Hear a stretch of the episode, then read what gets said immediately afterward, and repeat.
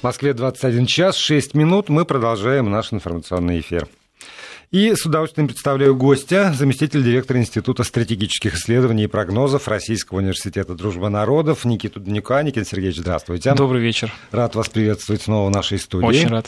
А, и а, давайте мы с вами сосредоточимся на а, Соединенных Штатах Америки, тем более, что поводов более чем достаточно, ну а если останется время, то тогда э, еще какие-то темы, наверное, сможем тоже обсудить, тем более, что сегодня подкидывает нам информационное агентство довольно много всяких поводов. И все-таки, вот э, история вчерашняя буквально – мы выводили в эфир даже представителя нашего дипломатического а, ведомства там в Соединенных Штатах. Это взлом российского а, консульства в Сиэтле. В общем, со стороны, во всяком случае, это выглядит действительно ну, нелепо совершенно, абсолютно нелепо, потому что, а, да, выполнено предписание. Вы сказали, уехать. Мы уехали. Вы сказали со 2 апреля прекратить прием, прекратили. Вы сказали до 24 апреля освободить помещение и прекратить любую деятельность там внутри. Мы это сделали. Но а, повод для того, чтобы вот так туда проникать, это демонстрация ведь? Это демонстрация, это, не побоюсь этого слова, хамское поведение, это провокация, которая, на мой взгляд, была рассчитана на то, что наше государство предпримет ответные действия жесткие, а учитывая ту информационную повестку, которая существует вокруг нашей страны в преддверии инаугурации президента, в преддверии грядущего чемпионата мира, любая, любой повод, любой не то чтобы агрессивный, а любой адекватный ответный шаг с нашей стороны будет естественно использован для того, чтобы в очередной раз раскрутить вот этот градус русофобии, не побоюсь этого слова. Но если разбираться, скажем так, с точки зрения смысловых паттернов, да, я так э, скажу, да, да слово, немножко да. заумно, да, то ведь все эти действия, которые предпринимают наши американские партнеры в отношении наших дипломатов, высылка, постоянные высылки фактически, да, на систематической основе. В отношении нашей собственности, я имею в виду, естественно, здание Генкульс и так далее, говорит о том, что Вашингтон не воспринимает нашу страну как субъект права, как субъект, который находится в нормативно-правовом пространстве, который, безусловно, имеет свои права и обязанности, но который вместе с тем может заявлять о своих правах. Вот в данном случае подобного рода демонстративное хамское поведение, да, действительно настоящий, э, ну, если честно, просто пакость такая, знаете, как вот бандит из подворотни, вот, если честно, похоже вот на эти действия. Это говорит о том, что Америка и впредь не готова э, рассматривать нас не только как э, независимый суверенный субъект международных отношений, у которого есть свои национальные интересы, может быть, геополитические, геоэкономические цели и задачи, но они не готовы нас воспринимать как э, то государство, которое вообще имеет право не то чтобы жаловаться, да, а заявлять о самих себе. Потому что подобного рода демонстративное пренебрежение ну, основополагающими, в общем-то, нормативно-правовыми нормами, э, там сейчас идет спор, было ли нарушена вот эта Венская конвенция о дипломатических сношениях, потому что, с одной стороны, генконсульство было закрыто, да, ну, как бы гипотетически, поэтому вроде как они имели право совершить вот такую взлом. Я, кстати, не удивлюсь, если в итоге окажется, что это не просто взлом, а даже кража со взломом. Ну, просто, если события будут э, дальше развиваться. Но, а, по, по крайней мере, а, а, они включили там, воду отопления, электроэнергию, значит, счетчики какие-то да. закрутились, значит, за это кто-то должен будет заплатить. Кто? Владелец здания, владелец ну, ну, вот, ну, тут, тут порча, тут как минимум, да, намеренная, там. да. Но вот подобного рода пренебрежение даже не просто дипломатическим этикетом, это, к сожалению, становится вообще нормой современных международных отношений, особенно скажем так, э, ярким маркером западного политического класса, который, э, по моему скромному мнению, я хоть и молодой человек, достаточно молодой, но историей занимался очень много, и в целом это моя специальность, история международных отношений и внешней политики. Но я вам скажу, что западный политический класс очень сильно измельчал. Даже в эпоху биполярной конфронтации между Советским Союзом и США, когда градус скажем так, э, был намного э, выше, когда противоречий было намного больше идеологических, политических и геоэкономических, э, все-таки, эм, несмотря на это, была политическая коммуникация, была нормальная дипломатическая работа, оппоненты друг друга как минимум уважали. Сейчас то, что мы наблюдаем, как мне кажется, говорит, с одной стороны, о о том, что Россию до сих пор все-таки не воспринимают как равноправного партнера. Это абсолютно не, э, скажем так, не конструктивный подход. Ну, в принципе, удивляться нечего. Но, с другой стороны, это еще и демонстрация некой слабости. Вот, знаете, есть стадии принятия неизбежного. А Америка, хочет она этого или нет, но теряет статус глобального гегемона. Мир перестает быть однополярным с глобальным гегемоном в лице Соединенных Штатов Америки, он становится полицентричным. Этот процесс не быстрый. Россия является одним из локомотивов этого процесса. Пусть мы, безусловно, не сопоставимы с Америкой с точки зрения там, финансово-экономической мощи, даже с точки зрения военного потенциала, ну, скажем так, совокупного. Конечно, Америка до сих пор является единственной сверхдержавой. Но Россия одна из немногих стран, которая по-настоящему бросила вызов вот этому либеральному миропорядку, где существует воля только одного гегемона, который делает, что хочет. Россия вместе с другими странами пытается ускорить вот этот процесс становления полицентричной системы международных отношений. И, естественно, глобальный гегемон, теряющий бразды правления, очень сильно раздражен. Что ему остается делать? Ну, как мы знаем, стадии принятия неизбежного, например, одна из стадий – это гнев. Да? Вот мне кажется, подобного рода провокации намеренные – это и такое элементарное раздражение, когда ну, я не могу сказать, что кто-то собрался за широким столом, может быть, в Белом доме в Вашингтоне и э, сказал, так, у нас э, очень сильно ослабли позиции в ближневосточном регионе из-за русских, давайте как-нибудь им напакостим. Конечно, такого давайте не было. взломаем. Да, давайте взломаем. Но подобного рода пренебрежение дипломатическими этикетами, там, я уже не говорю про международное право, да, которое в очередной раз на наших глазах а, ну, в общем-то, доказала э, свое фактическое отсутствие, можно так сказать, да, потому что, ну, Америка позволяет себе в обход решения Совета Безопасности ООН совершать э, авиа, ну, собственно, ракетные удары по суверенному государству, и что самое интересное, у генерального секретаря Организации Объединенных Наций, который является ответственным за глобальную региональную стабильность, даже не нашлось смелости эти удары осудить это говорит, к сожалению, очень о многом. Да вы знаете, ну вот э, я, я бы опустился с уровня международного права на уровень права американского. Все равно есть защита частной собственности. Э, формально, как бы они ни хотели, это собственность Российской Федерации. На территорию совершенно э, там, на, на частную территорию осуществляется так или иначе вторжение без того, чтобы поставить в известность владельца, хотя такая возможность была безусловно тогда, может быть, действительно надо дождаться, когда там ресурсопоставляющая э, организация э, выставит счет за воду и электричество, например, э, в России, тем самым признав, что это российское, кто должен заплатить? Э, МИД? МИД, хорошо. И тогда обращаться в американский суд уже как раз по поводу нарушения права частной собственности. А, Ведь при... суд, как заявляется в Америке, независим а... от э, федерального правительства. При всем уважении к американской судебной системе, которая действительно является по-настоящему уникальной. Вот в рамках там, своей деятельности, в том числе, э, я студентам читаю курс лекций под названием э, «История внешней политики Соединенных Штатов Америки». И там, кстати, рассматриваем, ну, скажем так, процесс зарождения американской государственности, несмотря на то, э, как Америка сейчас, скажем так, представляется в нашем сонном пространстве, действительно у нее есть очень большие достижения. И вот система судебная является, безусловно, очень показательной, но хотел бы отметить, что э, решение суда будет. Да? Ну, то есть гипотетически оно будет положительным в отношении там, нашей страны, МИДа и так далее.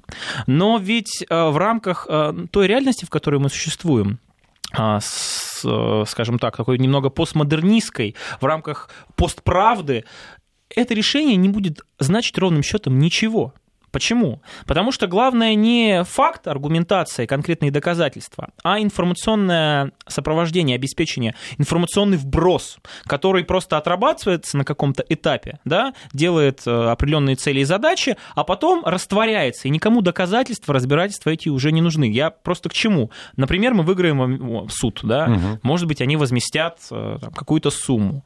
Но то, что суд встал на сторону, условно, русских, эта новость не дойдет до широкого потребителя в Америке. Потому что, несмотря на то, что Америка позиционирует себя как страна, где действительно существует свобода слова, она отстаивает гражданские права, свободу демократические институты, эта страна очень несвободна. Там существует информационный кокон, куда любая альтернативная точка зрения с большим трудом попадает. А если она попадает, вот на примере также наших э, компаний э, медийных, да, спутника или там Russia Today, э, аналогичных ресурсов того же Китая, я не говорю про Иран, ее, она просто существует, ну, фактически в таком э, пространстве вакуума. Конечный потребитель только очень, ну, скажем так, э, компетентный, очень профессиональный сможет среди вот этой глобальной монополии Запада уловить вот эти альтернативные кусочки, кусочки альтернативной информации. Поэтому в этом контексте, да, правильно абсолютно сказали, нужно идти в суды, причем не только там в в Соединенных Штатах Америки. Вот сейчас же новость появилась о том, что Родченков фактически отказался от своих показаний. Да, это ведь очень большой удар по ВАДА, по МОК, которые пытались Макларену, дискредитировать да, нашу да, страну. Точно так же собираем юристов, нанимаем адвокатов, идем в суды, пытаемся доказать свою правду. Надеюсь, у нас это получится. Но что в итоге потом? Есть, опять же, исторически наглядный пример – военная агрессия Грузии в отношении Южной Осетии в 2008 году. Целая огромная медийная антироссийская кампания, русские доходят до Тбилиси, русские танки идут на Тбилиси, оккупация маленькой независимой республики э, закавказской. А потом создается комиссия в рамках Организации Объединенных Наций, которая больше года занимается причинами, кто же являлся, собственно, главной причиной того, что вот этот конфликт возник. Оказывается, это не Россия, а Россия действовала ответно. Это политический режим во главе с Михаилом Саакашвили. Дошла эта информация до потребителей? Мелким почерками, да, не дошла, на, и более того, странице, когда да. э, товарищи из Великобритании вот здесь, в Москве, своим э, коллегам из других дипломатических ведомств показывали так называемую знаменитую, эм, в общем-то, подборку доказательств вины России в случае Солсбери, знаменитые шесть слайдов, да, да которые, да. ну, собственно, шесть фундаментальные, да. Там был тезис, Россия на протяжении там, последних нескольких лет, там, почти что десятилетий, бросает вызов, там, условно, мировой системе устоявшейся, бросает вызов просвещенным демократиям, и как один из примеров приводится попытка вот военной агрессии России в отношении Грузии. То есть есть даже факт, установленный на уровне Организации Объединенных Наций, но это никому не интересно, потому что мы существуем в мире постправды, где самое главное смысл заголовок, где самое главное вбросить информационный какой-то а, какой-то посыл, нужно его осветить, цель уже будет достигнута, цель очень простая, дискредитация нашей страны, ее внешнеполитической деятельности, там, политической системы, нашего лидера, в конце концов. Я, кстати, э, глубоко убежден, что а, дальнейшие атаки информационные, которые вот будут возникать вокруг там, нашей страны, участия нашей страны в разного рода ситуациях, где, кстати, как мне кажется, наша страна является наиболее одной из адекватнейших, ну, на примере той же Сирии, да, там, на примере Донбасса, на Юго-Востоке, Востоке, э, острие, острие этих информационных атак будет направлено не только на нашу страну, но на нашего национального лидера. Это, как мне кажется, тоже очень логично прослеживается, потому что сейчас, э, как э, вот в советские времена, американцы же чем тоже очень интересны, им нужно снять шляпу. Они ведь никогда не скрывают своих намерений. Есть знаменитые директивы Совета национальной безопасности а, от там, 50-х годов, 60-х, 70-х, 80-х, где черным по белому написано, как они готовили различные диссидентские группы на территории стран а, социалистического блока там, Восточной Европы, как они поддерживали диссидентские движения в нашей стране. Это ну, на официальном уровне принято. Они просто берут и рассекречивают эти документы, как бы не стесняясь абсолютно.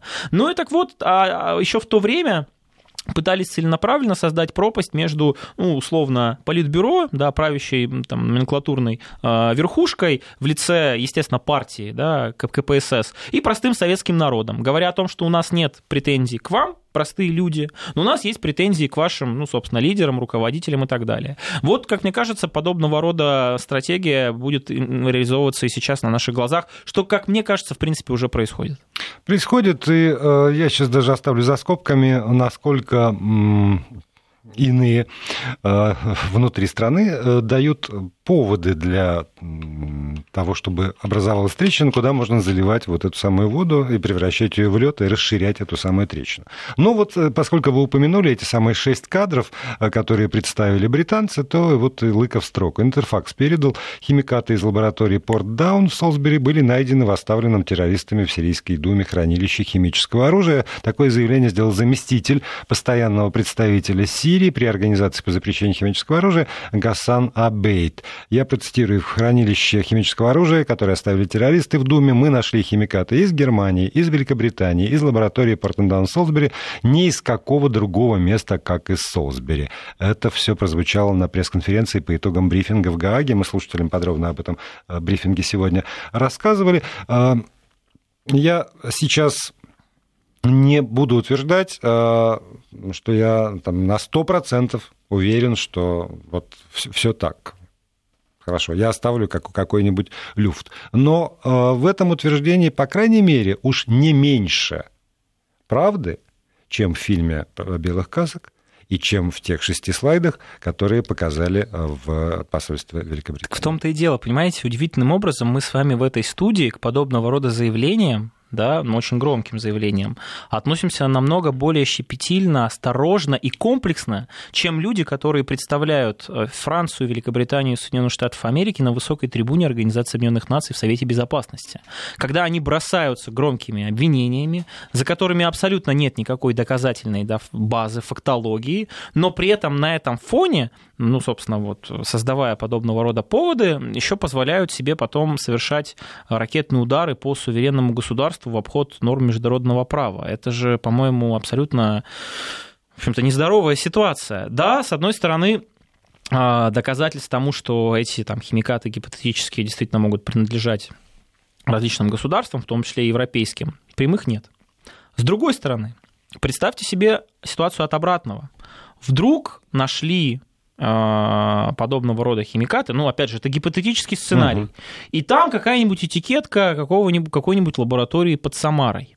Тоже никаких доказательств нет. Но сомнений никаких не будет. Сомнений никаких не будет, никаких не будет оговорок. Будет созвано, ну, конечно, я гипотетически говорю, там, экстренное заседание Совета Безопасности. Будут говорить о том, что Россия... Очередная пробирка будет вот, показана. Да, и ведь это говорит о том, что мы существуем действительно в какой-то параллельной реальности.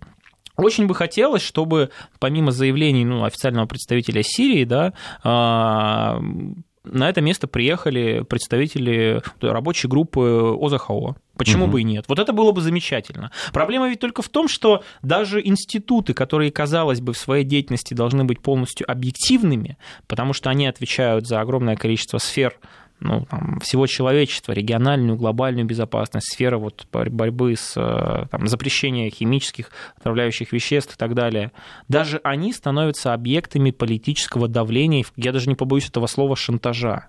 Посмотрите, что делают американцы вот на примере разного рода голосований не в Совете Безопасности, а, например, в Генеральной Ассамблее. Они не стесняются, берут список проголосовавших, там открытое голосование.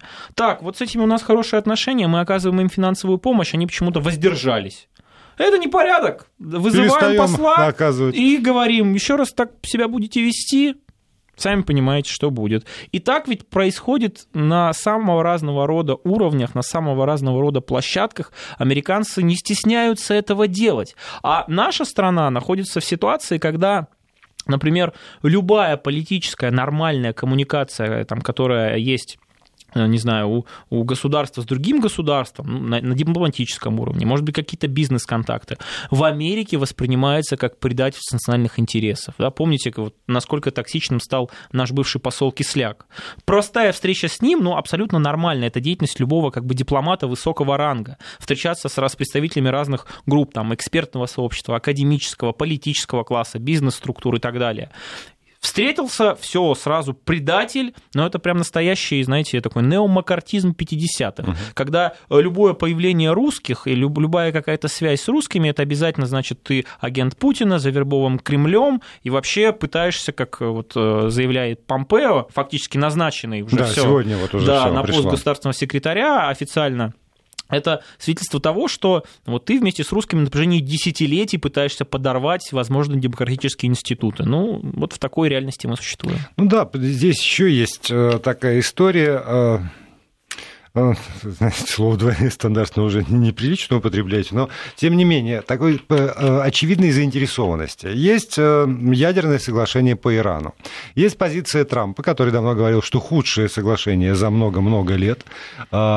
Сейчас э, эта дискуссия актуализировалась, потому что э, господин Макрон, президент Франции, только что вот э, побывал в Соединенных Штатах и как раз по этому поводу говорил. И, ну, и так, так или иначе обсуждение идет. И сегодня сталкивается тоже на, в ленте этих новостей выступление израильского, например, представителя, который утверждает, да, надо менять, потому что иначе у Ирана будет ядерное оружие.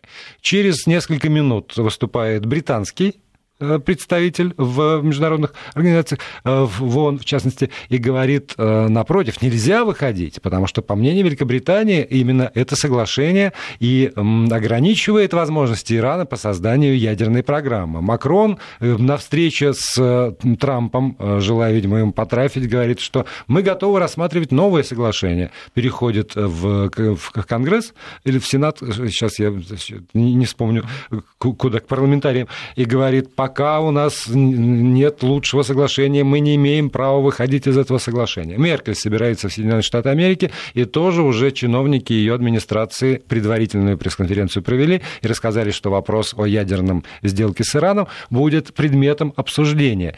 И вот здесь э, тоже страна не из любимых, что называется, но тем не менее разные, видимо, политические интересы, разные экономические интересы у разных стран, и нет такой консолидации, и они начинают ну, там, спорить с друг с другом э, по э, вопросу, который, казалось бы, мог их объединить.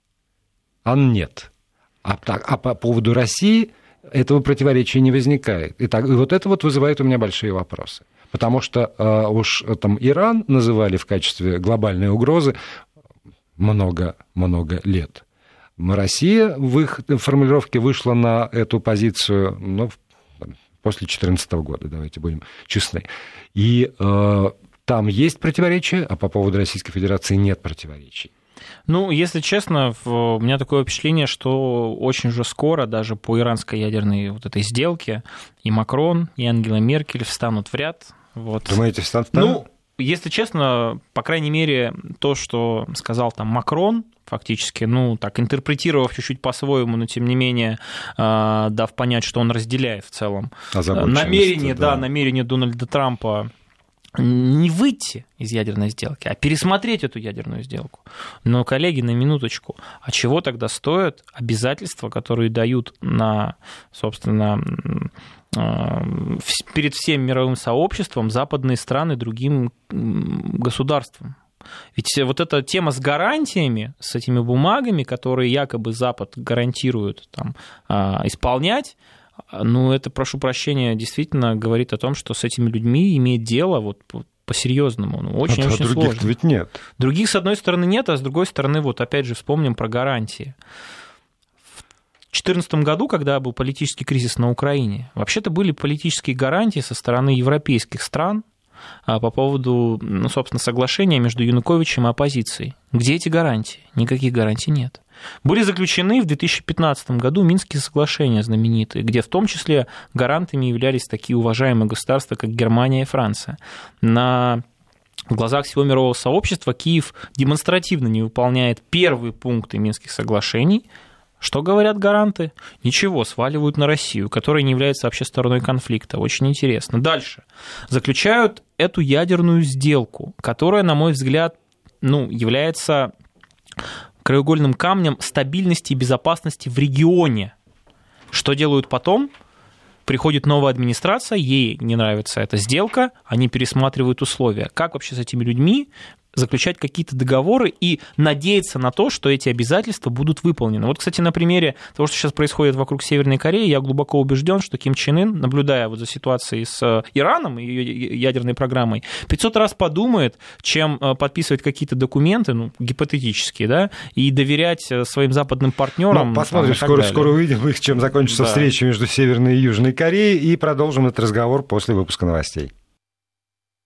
Продолжаем. Продолжаем эфир. В студии наш гость Никита Данюк, заместитель директора Института стратегических исследований и прогнозов Российского университета дружбы народов. Добрый вечер.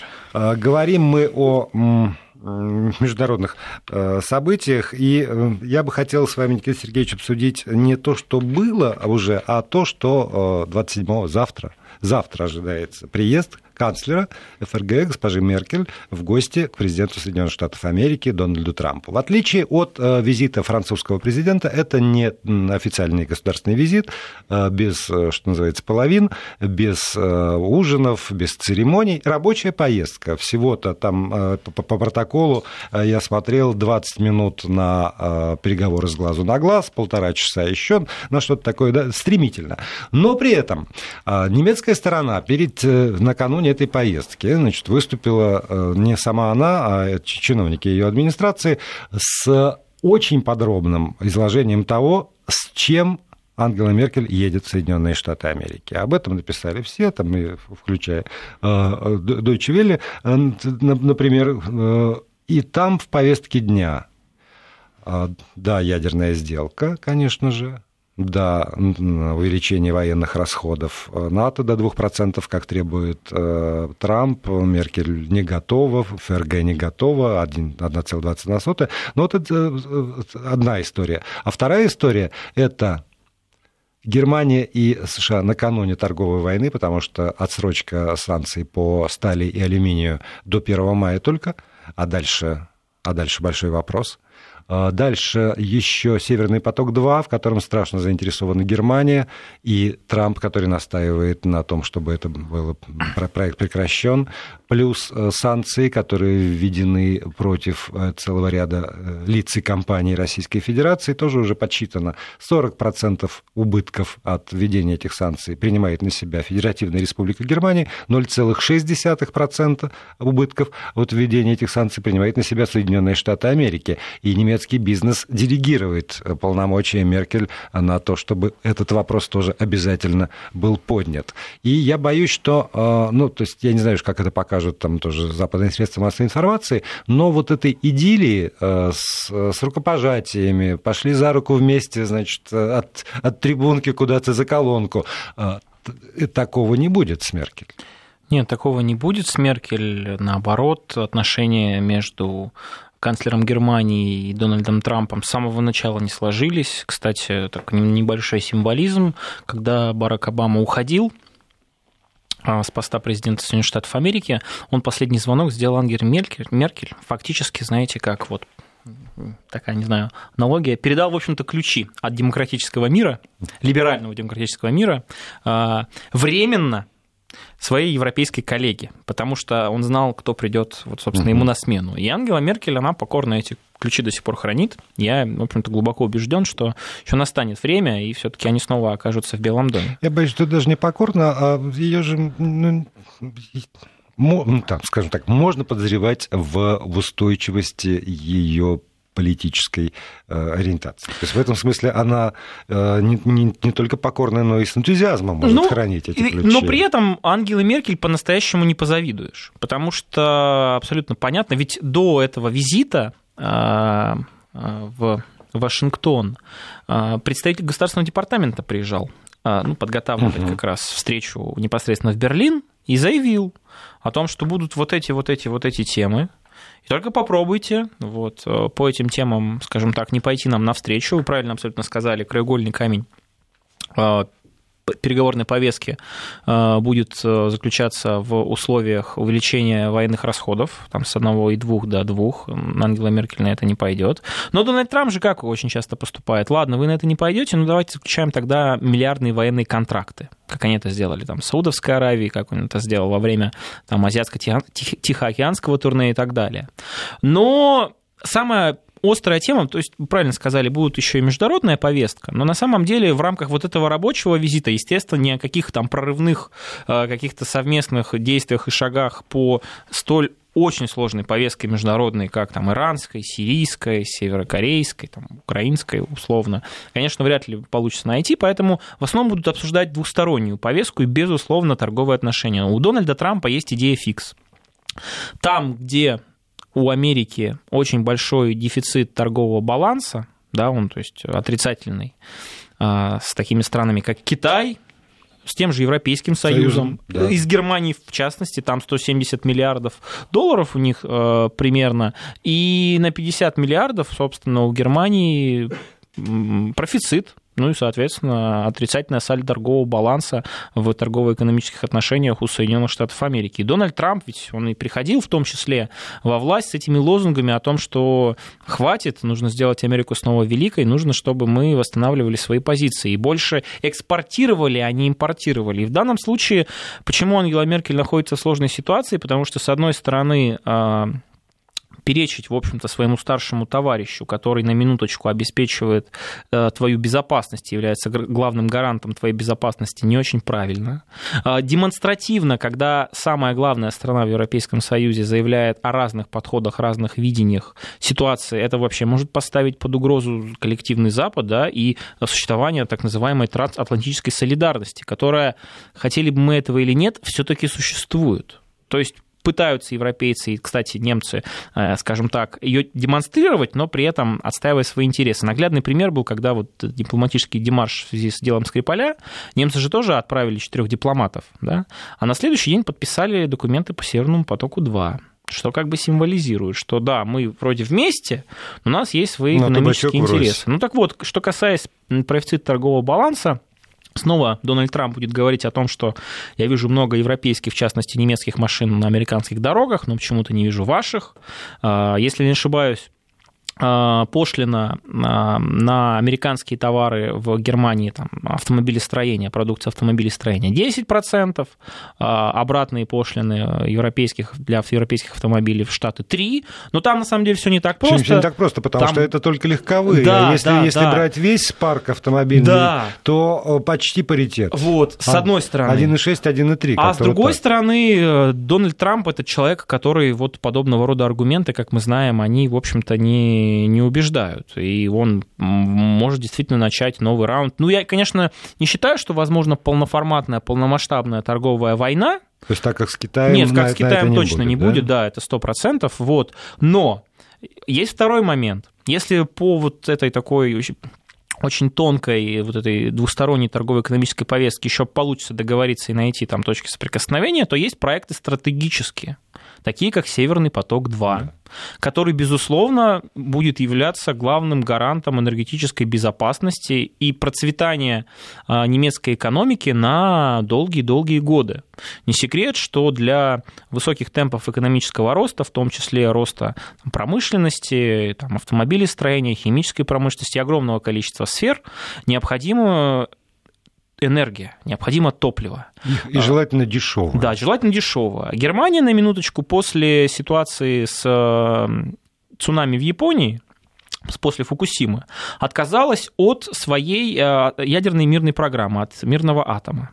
А, стратегия 20, там, 20, она уже фактически вот сейчас закончена, то, что нужно там, на альтернативные э, источники энергии переходить там, 20%, она, она просто нереальна, ну не, ну не потянет. Хотя они, они много сделали. Они очень много сделали, но они не потянут. Вся, вся страна. Да, но они не потянут, это просто элементарная, ну как бы экономика, ну, не, ну никто не будет открывать там новые промышленные кластеры, вот, и употреблять энергию с газотурбинных ветряков ну, это не, не получится у них, это сколько их нужно будет понастроить. Газ в этом плане это идеальное сочетание экологичности, идеальное сочетание надежности и идеальное сочетание цены и качества. Русский газ. Ру... Вот. Цены и, и тут самая да. большая проблема а в том, что этот газ, газ да, что, что этот газ русский, что есть инфраструктура уже существующая, что есть планы сделать э, Германию не просто, ну, она, в принципе, является главным у нас эм, импортером э, российского газа,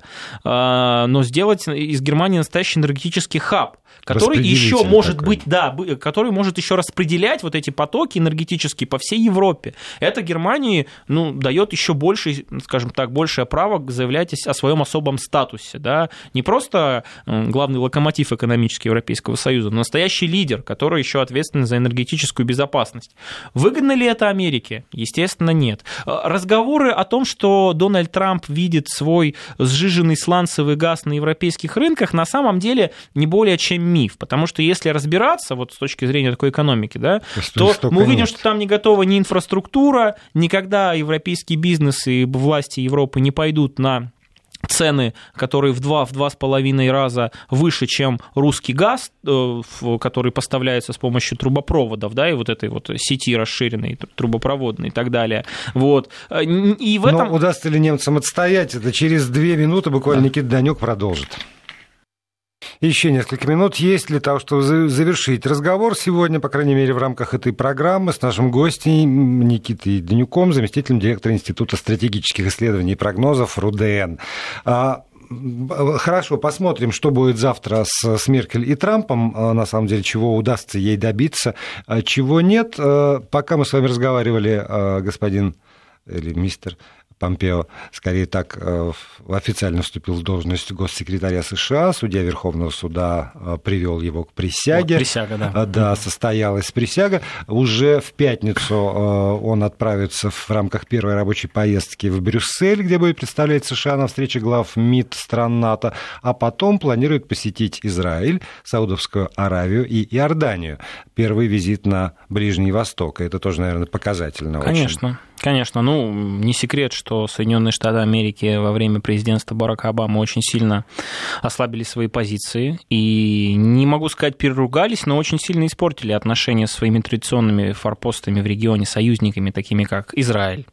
Дональд Трамп что делает? На контрасте восстанавливает отношения. Саудовская Аравия что делает? Восстанавливает. Ну, с Иорданией в меньшей степени, она, конечно, не настолько значима, но Иордания, на минуточку, граничит с Сирийской Арабской Республикой. Поэтому, естественно, то, что Помпео пытается э, попытаться переломить ситуацию на сирийском театре, скажем так, вот, э, ближневосточном, абсолютно очевидно. Получится у него, я, если честно, очень сильно сомневаюсь. Американцы по определению ну, в очень невыгодной позиции. Мы видим, как сирийский конфликт разрешается, и, надеюсь, стадия уже посткризисного регулирования скоро будет происходить э, еще большими темпами. Мы видим, как за это несет ответственность далеко не, далеко не Америка, а, в первую очередь, региональные игроки, такие как Иран и Турция, ну, естественно, наша страна, которая, в общем-то, являлась главным Э, гарантом вообще сохранения сирийской государственности, э, ее целостности. Э, в общем-то, можем вспомнить, что было, где находились террористы на момент там, августа 2015 года и что произошло потом. Да? Собственно, сколько сейчас территорий контролируют сирийские правительственные войска, как все это происходит. Вот. Естественно, Помпео попытается, в общем-то, переломить ситуацию, но тут нужно понимать, каким образом. Тут нужно, мне кажется, разобрать это э, вопрос с точки зрения целеполагания. А выгодно ли вообще Соединенным Штатам Америки, чтобы кризис в Сирии был урегулирован? Большой мне вопрос. кажется, могу ошибаться, но мне кажется, у меня есть достаточно доводов, что нет. Потому что Ближний Восток, безусловно, является, условно, так скажем, очень важным, стратегически важным регионом. А, учитывая то, что Новая администрация обозначила одну из самых главных угроз э, для своей, собственно, национальной безопасности, для американских интересов Исламскую республику Иран, да, э, Сирия и вообще вот этот театр военных действий и ближневосточный приобретают еще большее значение. Ну да, позволяет держать всех в напряжении. Соответственно, в том числе да, и союзники уходить... Соединенных Штатов тоже заняты этим. Именно и, так.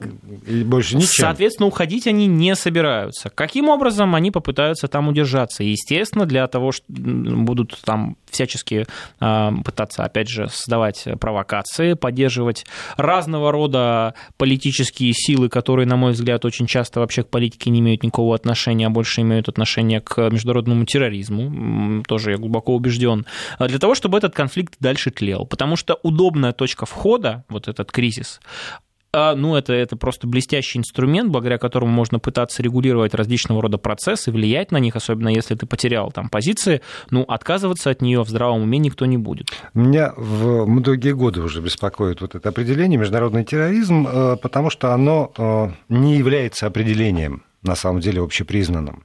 Учитывая еще буквально вот свежие заявления Израиля о том, что на территории Сирии, прямо под Дамаском, огромный лагерь боевиков буквально так, такими словами, которые, значит, содержат Иран, боевиков шиитов, и они там проводят тренинги для того, чтобы эти боевики-шииты устраивали теракты не только на территории Сирии, но и, значит, и по всему остальному свободному, свободному миру.